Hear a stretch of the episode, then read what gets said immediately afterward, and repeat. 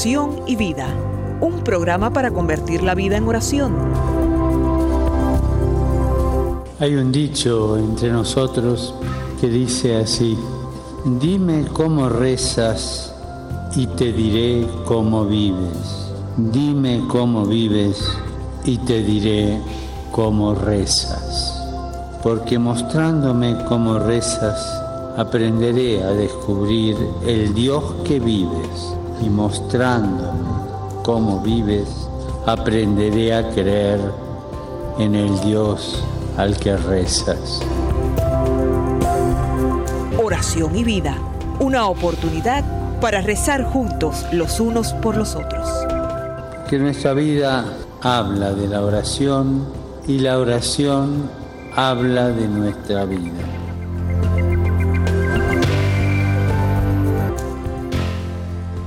Ven Espíritu Santo, llena los corazones de tus fieles y enciende en ellos el fuego de tu amor. Envía, Señor, tu Espíritu Creador y renueva la faz de la tierra. Oh Dios, que has iluminado los corazones de tus hijos con la luz del Espíritu Santo, haznos dóciles a sus inspiraciones para gustar siempre el bien y gozar de su consuelo. Te lo pedimos por Jesucristo nuestro Señor. Amén.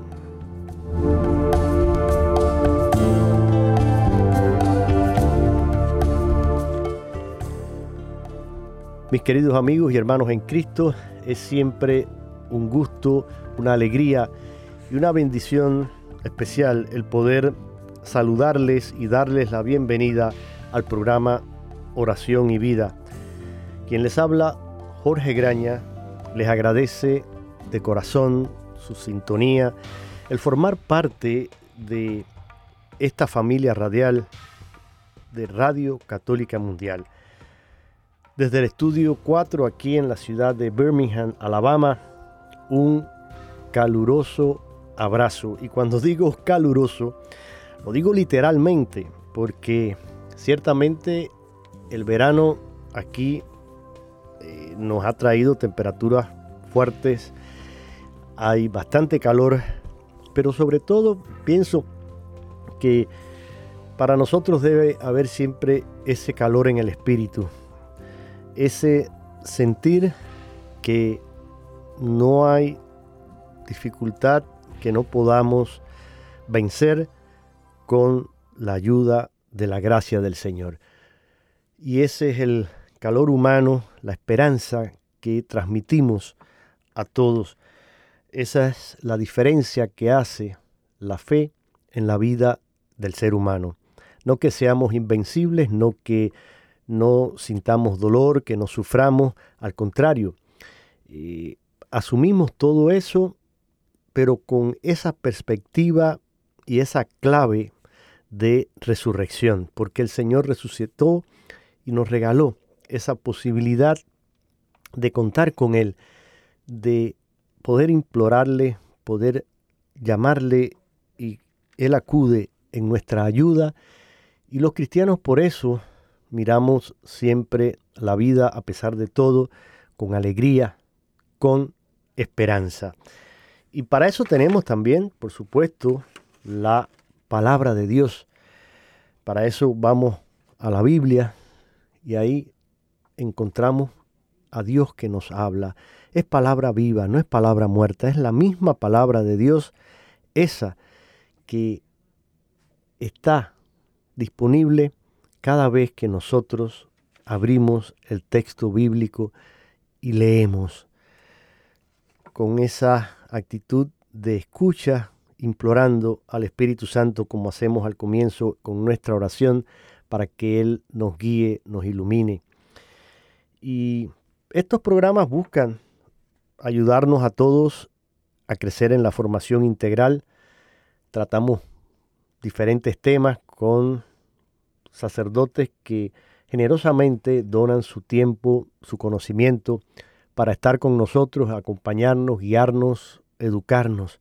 Hoy nos toca compartir con el padre Jorge Perales, un sacerdote cubano que reside en la ciudad de Miami, en la Florida, y que lleva muchos años colaborando directamente con el programa Oración y Vida. Él es profesor de liturgia, de teología, de Sagrada Escritura, allí en el Seminario Menor de eh, San Juan María Vianney, a quien hace poco celebrábamos. Fue la, fiesta patronal del seminario y allí el padre imparte diferentes asignaturas, una de ellas, como acabo de mencionar, la Sagrada Escritura, y por eso llevamos mucho tiempo con él en este ciclo en el que hemos ido pasando por cada uno de los libros que conforman la Biblia. Ya nos habíamos adentrado en lo que llamamos el, corpus paulino, el, eh, el, cuerpo de las cartas y los escritos de San Pablo, pero no detenidamente, sino que hicimos un programa anterior con una introducción general sobre la figura de San Pablo, quien fue este gran evangelizador, este gran predicador, este hombre que recibe ese llamado especial que le hace Jesús, se convierte y de perseguidor de los cristianos, pues se vuelve un eh, evangelizador y sobre todo en la evangelización que tiene que ver con los gentiles.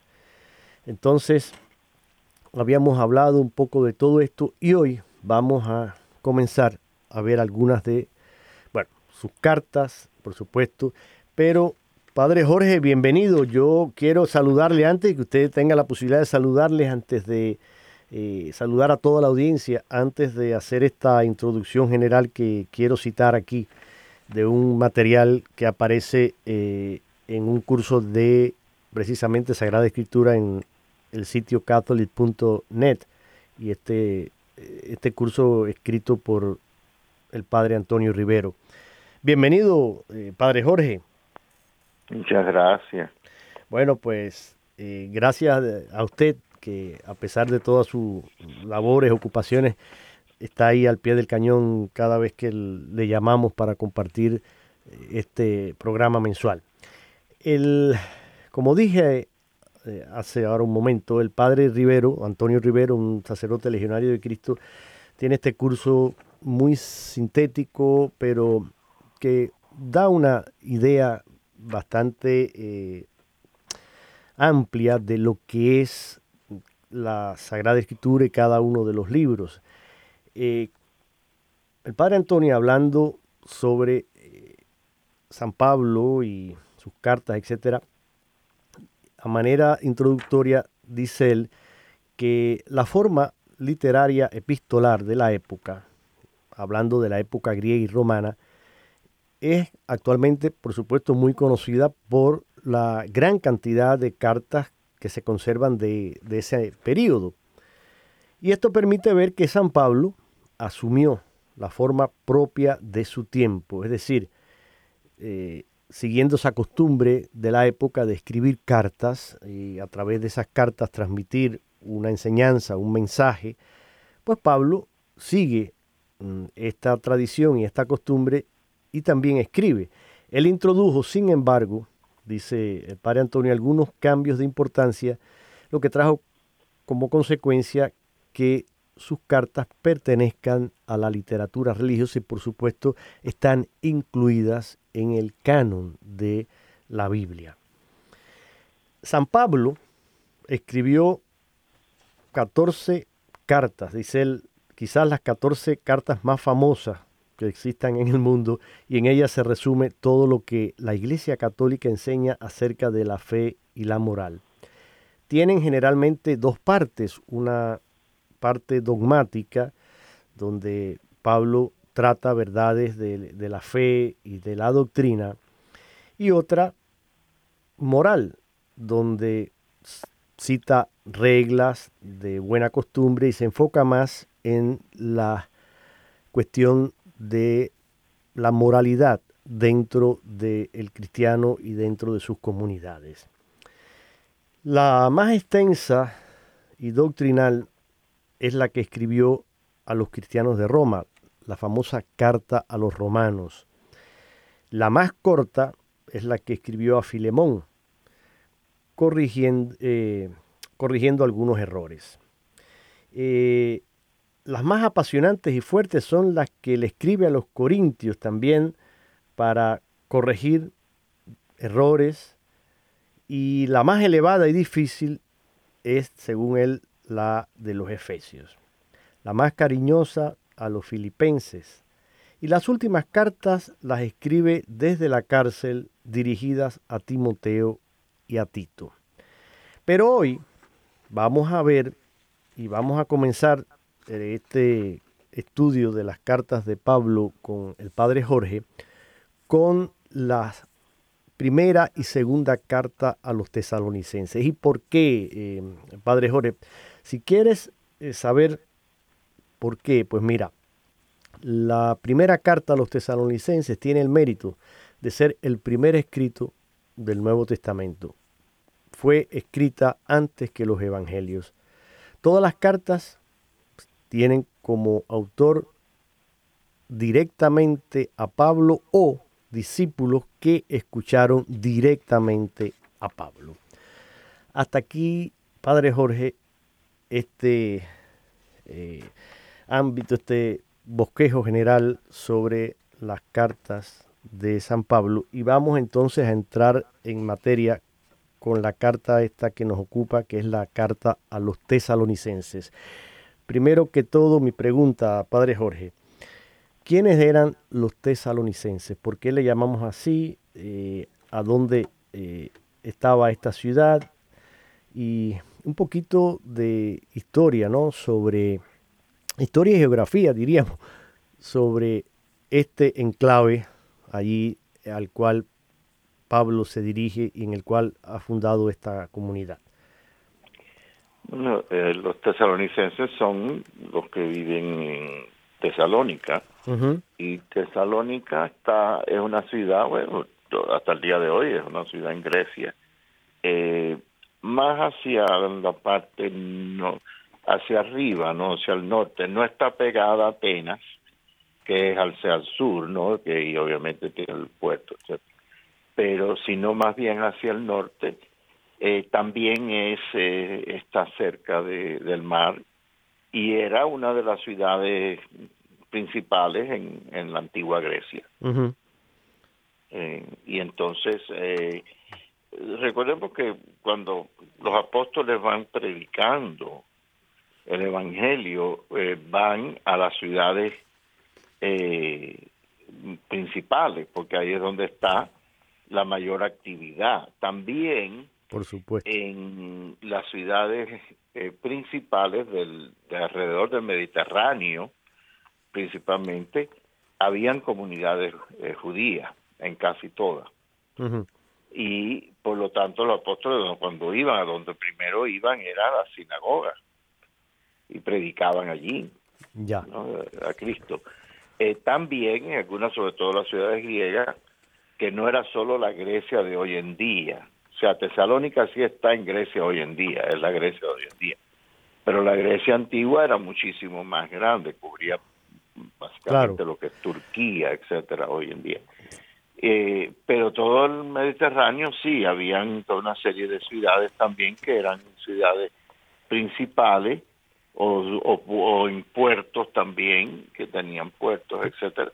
Y por lo tanto había mucho más movimiento y ahí eran lugares de predicación. Claro, según algunos eh, apuntes eh, que, he mirado, eh, Padre Jorge, Tesalónica era capital de la provincia romana de Macedonia en aquel entonces y tenía ese gran puerto en el Mediterráneo, por lo tanto mm, era no solamente importante por el puerto, sino que está ubicada, según dice aquí, en las rutas comerciales más importantes del norte y sur y en lo que se llamaba el Camino Ignaciano, que era la ruta que unía Italia con las provincias del este. Es decir, eh, Tesalónica tenía un, aparentemente un enclave eh, muy estratégico, diríamos, y muy importante, porque, y claro, me imagino todas esas eh, ciudades mm, mediterráneas con pues movían gran cantidad de personas y me imagino eran centros donde eh, el, pensamiento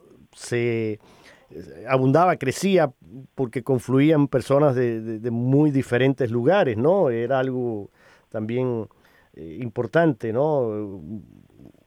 Muy efervescente eh, la, cultura eh, en ese enclave, ¿verdad? No, claro, porque eran lugares, o sea, el sistema de de transporte eh, era por dos cosas, o sea, obviamente por tierra o por mar. Y las ciudades que, que eran ciudades que tenían puertos, pues se convertían en ciudades importantes precisamente por los puertos. Y estaban una serie de otras ciudades que eran las que conectaban de una a la otra eh, a través de las carreteras y el camino eh, principales que, que, en el imperio se habían hecho, ¿no? Porque el imperio romano estaba muy bien desarrollado y muy bien conectado. Toda La, Sí, sí, sí. No, los romanos, claro, fueron grandes constructores. Principales que mm. pues, comenzaban, eh, está ese dicho, ¿no? De que toda la, todo, todos los caminos que llevan a Roma. A Roma, sí, sí, sí, sí. Ese, ese, ese dicho es un dicho extremadamente antiguo porque sí, eran los caminos principales todos, eh, eh, o, iban directo o se conectaban con otros que acababan en Roma, que era obviamente el, el centro del imperio. Exacto. Entonces, en medio de toda esta situación, ¿cómo aparece Pablo allí? Llega Tesalónica. En Tesalónica, exacto. Y... Sí, él obviamente va a, a predicar el Evangelio.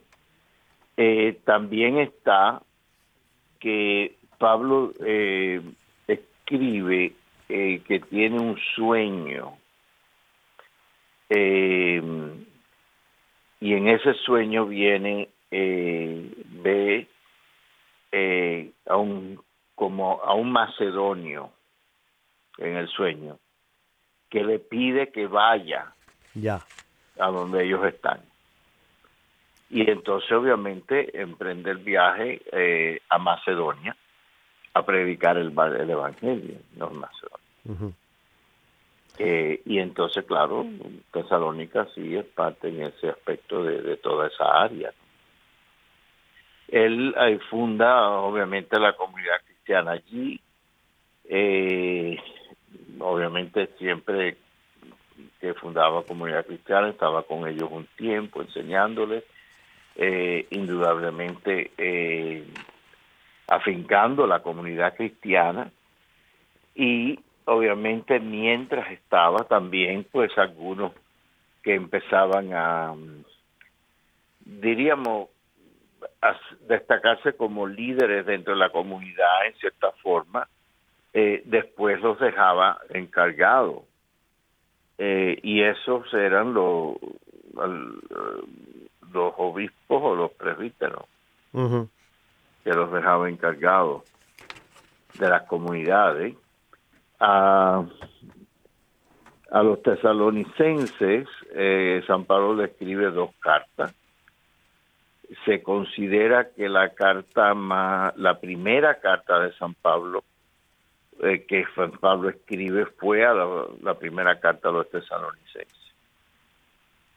Y curiosamente se considera que la última que escribió como carta como tal fue a los tesalonicenses también, pero eso todos estos detalles, la de la primera sí es más es más seguro. En las otras, algunos de los detalles, pues como las fechas muchas veces al, al hacer los estudios varían, ¿no? Pues no son exactas, pero sí se considera así que la, la primera y la última fueron a los tesalonicenses. Qué, qué curioso, ¿verdad? Sí, sí. sí, algo curioso, pero bueno, mm, por lo menos sí, como dice usted, hay seguridad de que eh, este fue el, la primera que escribió y, el primer escrito también fue escrita antes que los evangelios. Eh, esta, esta carta, padre, esta primera carta a los tesalonicenses, eh, el contenido, ¿qué podríamos decir? Eh, básicamente Pablo está haciendo una exhortación a esa comunidad porque él la funda y según, bueno, tenía aquí algunos datos de que la funda con dos de sus compañeros, ¿no? Eh, Timoteo y Sila, durante, dice, según estos apuntes, el segundo viaje misionero en el alrededor del año 50, más o menos. Eh, ¿Eso es correcto? Sí, más o menos. Claro, siempre las fechas aquí, usted lo ha dicho y... siempre las fechas no son exactamente así, pero bueno, se calcula. Son, sí. son, sí, son, son cálculos es una fecha general, por ejemplo, es alrededor del año 50. pudiera haber sido el año 48, pudiera haber sido el año 52, el año 55. Claro. O el año 50 mismo también. Claro. Eh, dice que básicamente el, los que conformaban esta comunidad eran helénicos, pero que vivían en un entorno mm, no cristiano. Eh, recordemos, ya habíamos hablado hace unos minutos de la complejidad de una ciudad como, como Tesalonia, eh, que por ser puerto marítimo, por tener ese enclave y tener toda esa situación privilegiada, pues ahí confluían muchas personas y lógicamente eh, esto trae como consecuencia también, eh, Padre Jorge, que paralelamente a esto me imagino pues eh, se crean problemas en cuanto a doctrinas que se van también predicando, porque no solamente era Pablo y, los discípulos que estaban allí predicando, había otros grupos, había otro tipo de mensaje también que llegaba. Y lógicamente todo esto me imagino eh, podía hacer que estos primeros cristianos cayeran en confusiones, en errores, o un poquito teniendo en cuenta esto, cuál es la intención, porque después, después de, la, de la pausa que, hagamos, siempre tenemos aquí el programa con la, la canción, vamos a comentar algunas de sus frases, pero en sentido general, eh, ¿a qué los está exhortando Pablo con esta carta a los tesalonicenses? Bueno, eh, siempre Pablo, eh, curioso, todas las cartas que Pablo escribe, con la excepción de la carta a los romanos, sí. Eh, es a comunidades que él ya ha visitado, que ya él les ha predicado, que ya les ha enseñado. Entonces, en sí, si uno ve las cartas, y obviamente las tesalonicenses también, eh, siempre tienen una, una parte de exhortación, de exhortándolo siempre, lo básico siempre va a ser exhortándolo a la fidelidad total y completa al Evangelio que han recibido y a las enseñanzas de Cristo. Y hay algo también que es importante mantener en cuenta.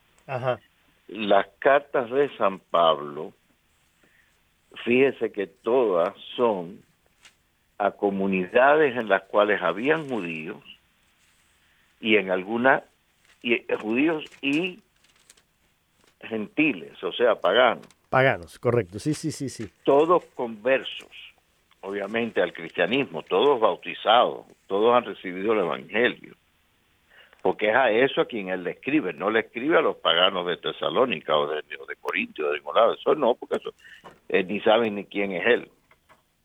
Y a eso no le va a estar escribiendo. Lógicamente. Le escribe a los que son a la comunidad cristiana en esos lugares.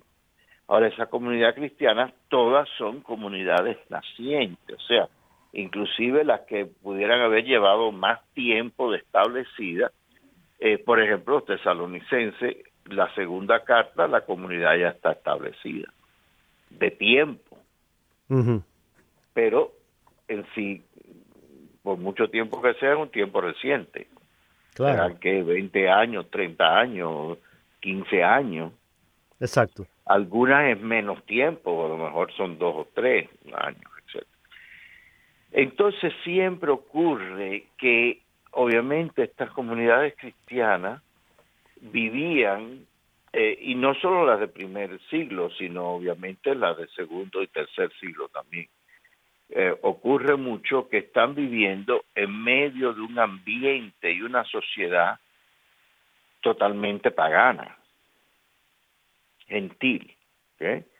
Tienen sus prácticas eh, religiosas del paganismo, de, em, las formas, eh, de maneras de expresarse y las formas de, las filosofías eh, griegas y romanas, pero básicamente la filosofía griega, que obviamente es pagana, pero sin embargo muchos de los aspectos, no tanto la filosofía en sí, su, su forma, sino sus métodos de pensar, etcétera, eh, sí el cristianismo los va a utilizar, eh, pero convirtiéndolos al cristianismo.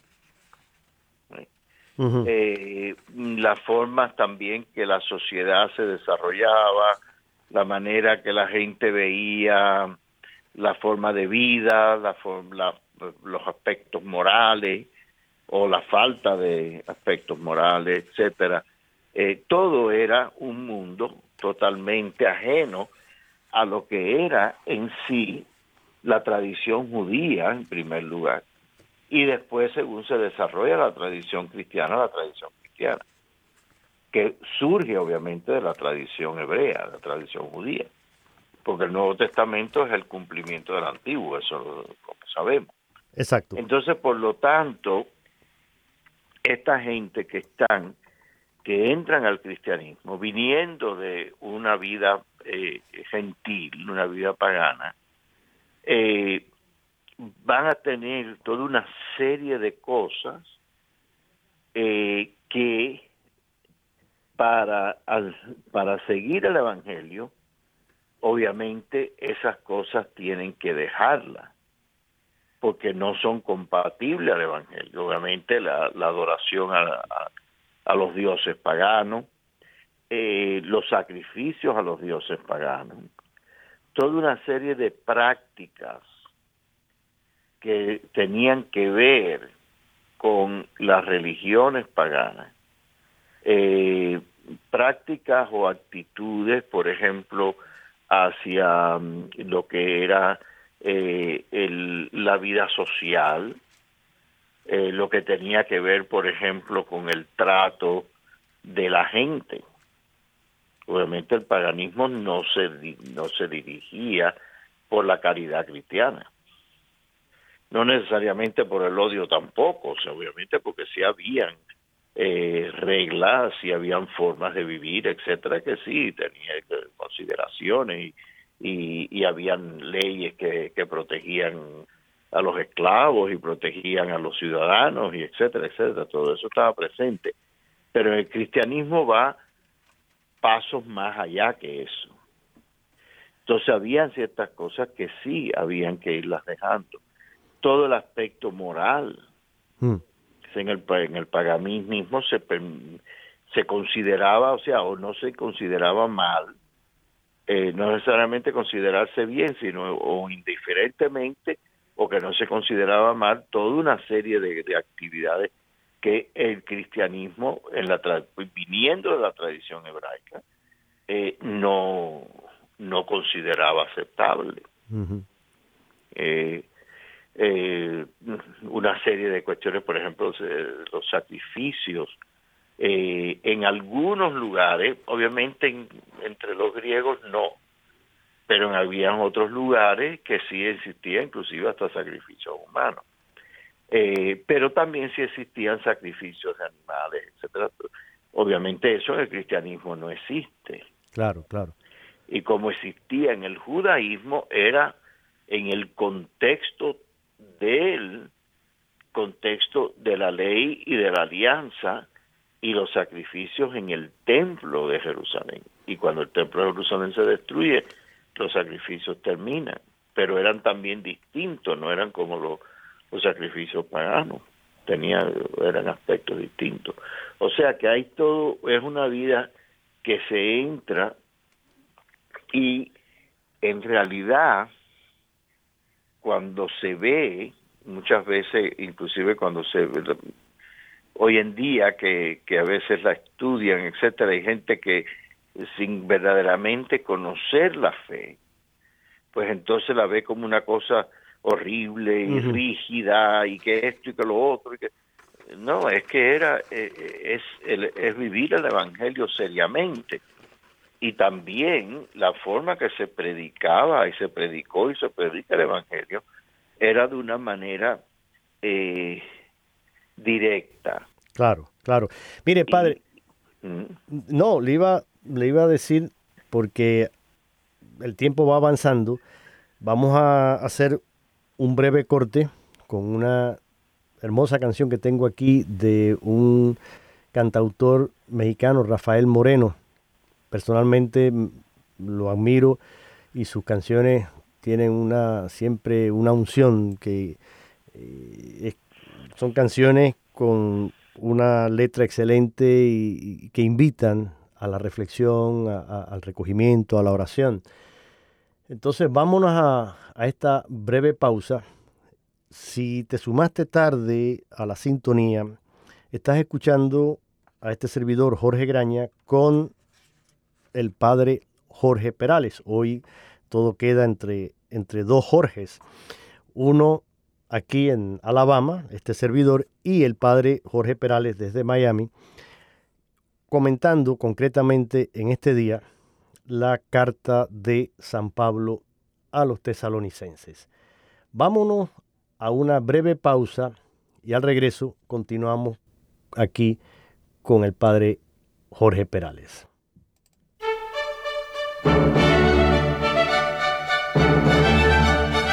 Cantando, alabando, meditando. Porque el que canta ora dos veces, decía San Agustín.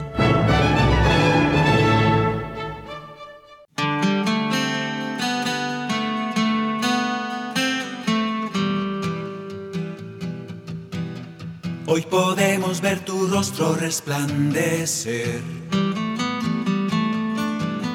Nos dejaste ver tu gloria y tu poder.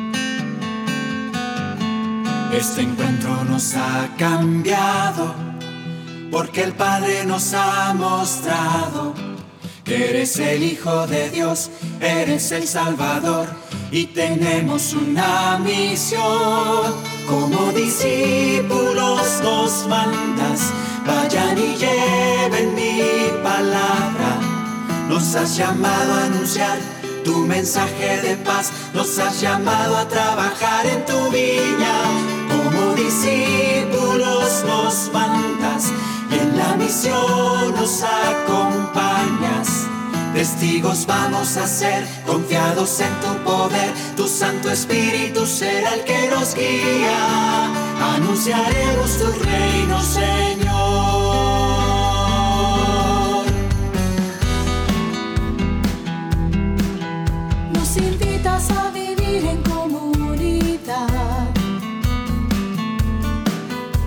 Es ahí donde aprendemos a perdonar.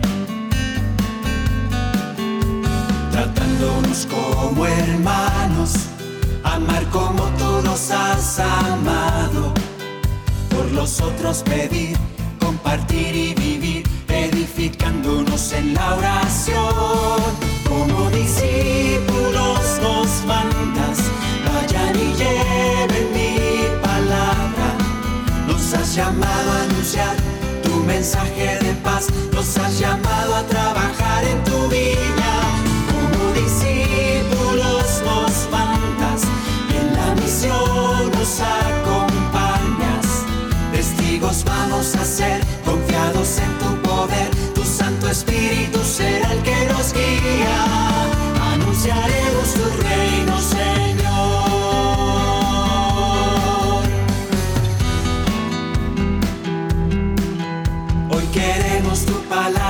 Poder cumplir.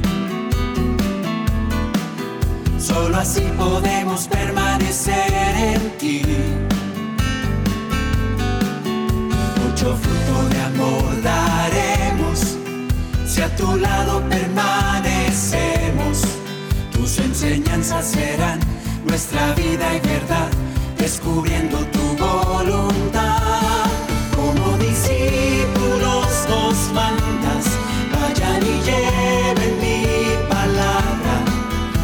Llamado a anunciar tu mensaje de paz, nos has llamado a trabajar en tu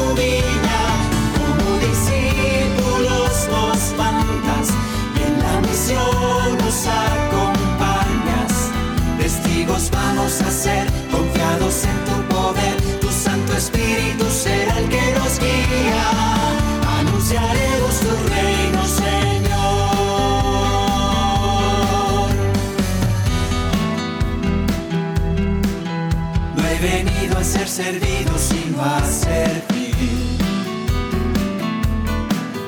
Nos dijiste y nos pediste aprender de ti. Te pedimos nos hagas mansos al servicio de los hermanos. Te pedimos el don de servir por amor, parecernos a ti, Señor. Como discípulos nos mandas, vayan y lleven mi palabra. Nos has llamado a anunciar tu mensaje de paz, nos has llamado a trabajar en tu viña. Como discípulos nos mandas y en la misión nos acompañas. Testigos vamos a ser, confiados en tu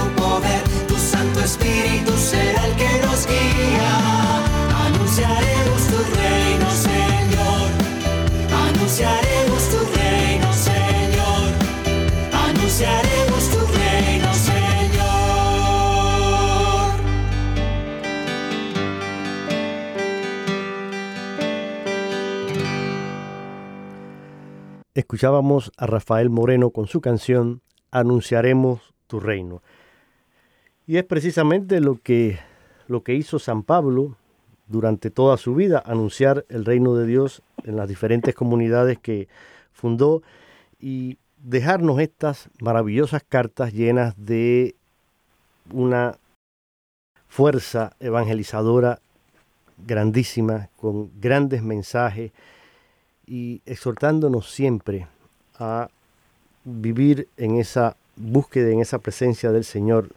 Las cartas de Pablo siempre renuevan la fe, fortalecen la esperanza, acrecientan en quien la lee el amor por Cristo y por la iglesia y por la obra evangelizadora.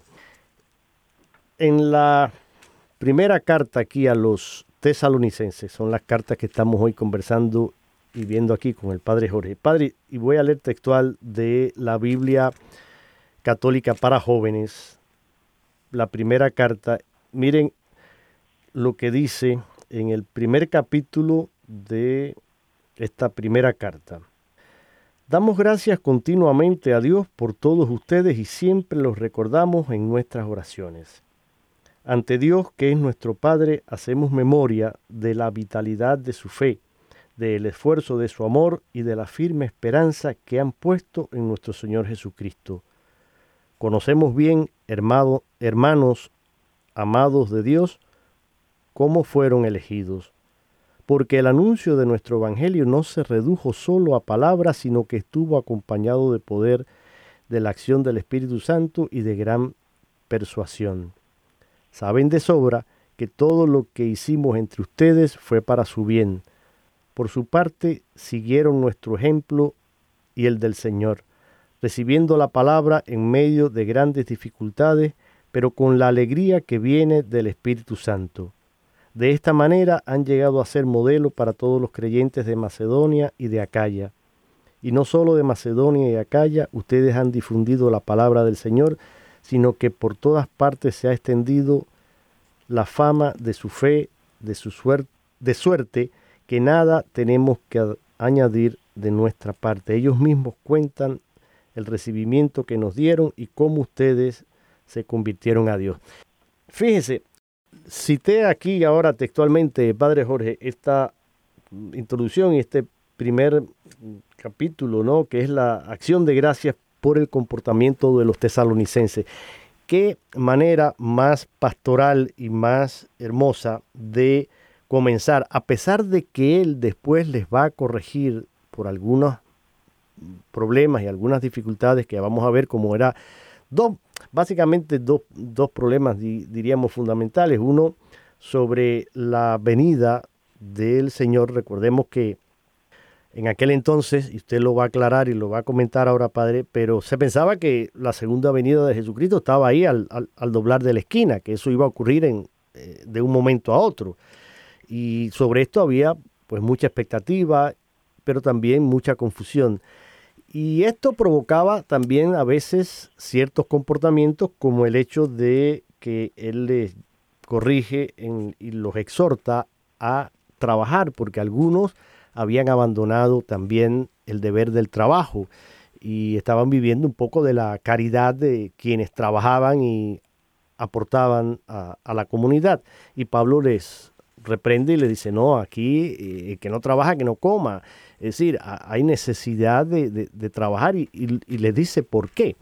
Y algo que me parece importante, Padre Jorge, es que entendamos y, y nos demos cuenta cómo Pablo primero que todo, los fortalece en la fe y muy hábilmente, con mucha caridad, da gracias por, por ellos, por su fidelidad, por su eh, aceptación del mensaje y por el trabajo que están realizando, lo cual también nos sirve a nosotros como modelo cuando en medio de una comunidad, en medio de un grupo, queremos llevar un mensaje y corregir algo, pero empecemos por reconocer lo bueno.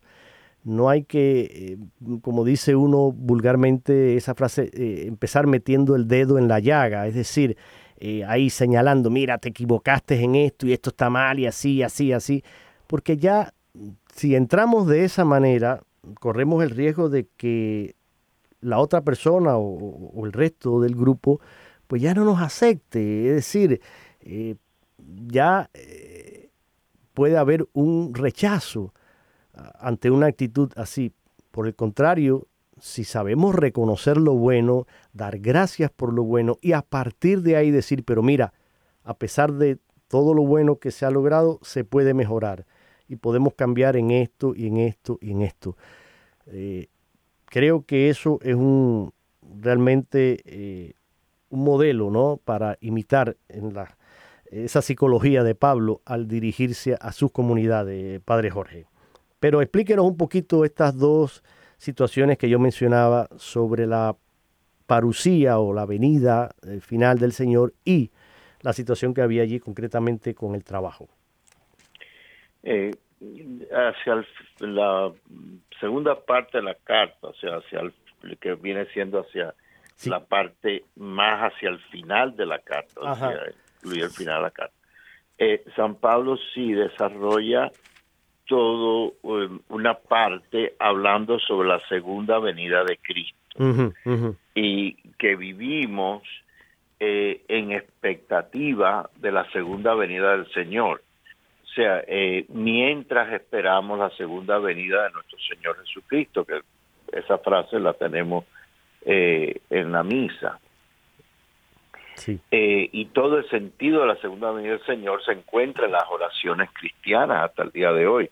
Eh, en la misa, varias veces menciona la segunda venida de Cristo y nuestra expectativa eh, a que el Señor vuelva.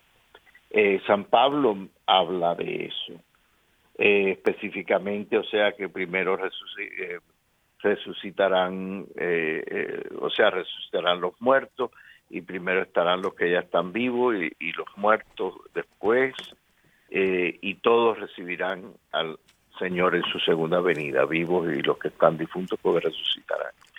También en el, ese contexto es donde él tiene la frase que no se aflijan por los difuntos como los paganos que no creen en Dios, ¿no?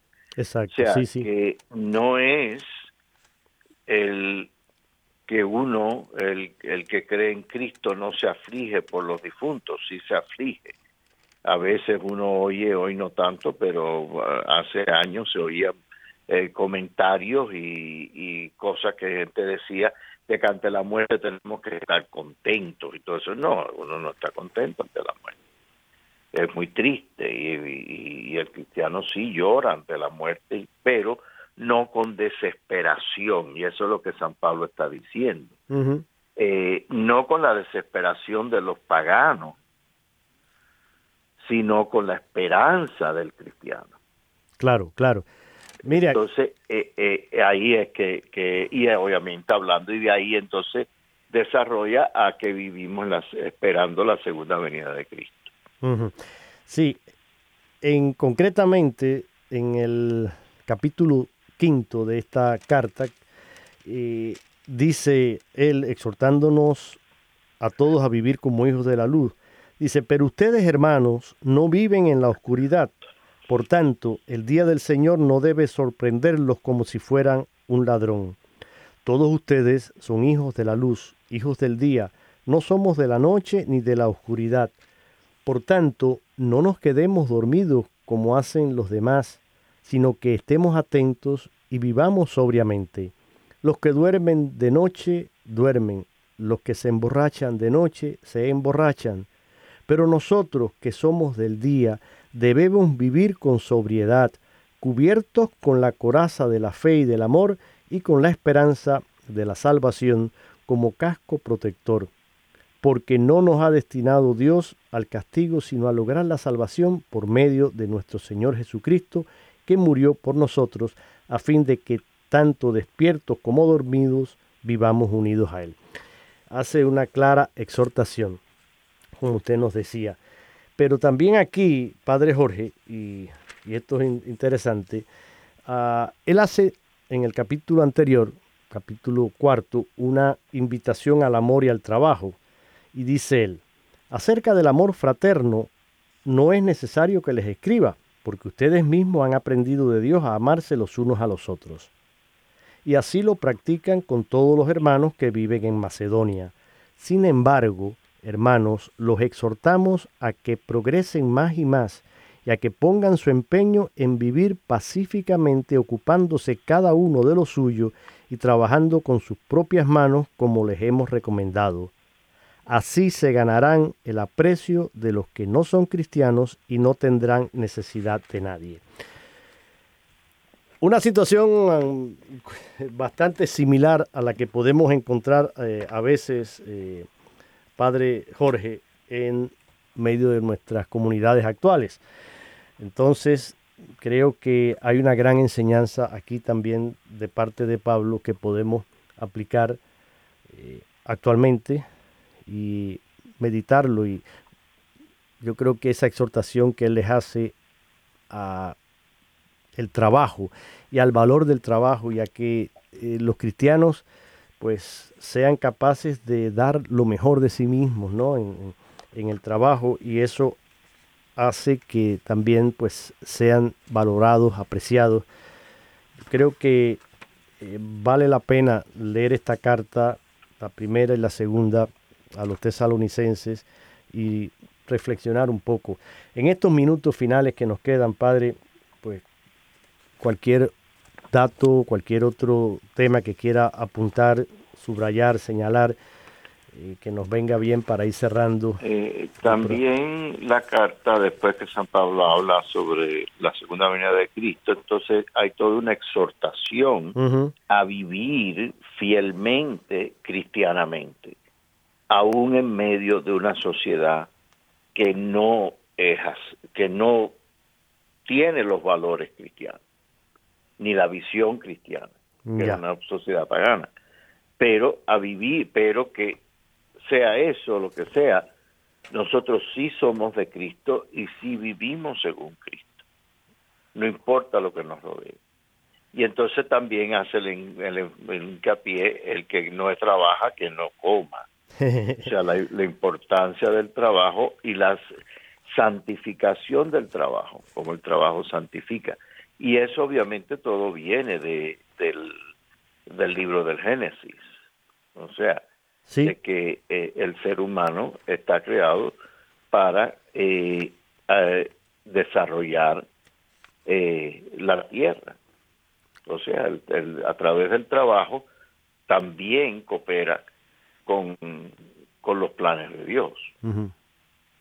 Y entonces, por lo tanto, todo el mundo es responsable y siempre todo es en el contexto de Cristo. Y San Pablo entonces exhorta a los tesalonicenses a esa fidelidad al Evangelio que han recibido. Y vivir según ese Evangelio mientras esperamos la segunda venida de nuestro Señor Jesucristo, que es lo que también el énfasis de la carta. O sea que vivimos en, en Cristo esperando su segunda venida. O sea que, que todo esto termina eh, o concluye en la glorificación y en la gloria de la vuelta del Señor y la entrada en la gloria del Señor. Ya. Eh, ese, ese, esa situación confusa a veces con la segunda venida del Señor y con la policía fue algo un poco común en, en, en aquel entonces, ¿verdad, Padre? o sea, era porque, eh, real. O sea, claro, eh, eh, recordemos que estamos muy cercanos también a, la, muerte de Cristo y, a la, y, la predicación pues hacía también énfasis en eso. Entonces, cualquiera podía pensar, el Señor está ya ahí ah, y vendrá. Sí, se ve que sí, en comunidades muy... Muy, claro, claro. Muy, muy primitiva, o sea, muy, muy temprana sí se esperaba que la segunda venida de Cristo sería muchísimo más, sería pronto. Claro. Eh, y mientras ellos vivían. Obviamente, según va pasando el tiempo, no ha sido en esa forma. Por eso nosotros vivimos en eh, todos los tiempos, se considera inclusive el tiempo de nosotros los últimos tiempos.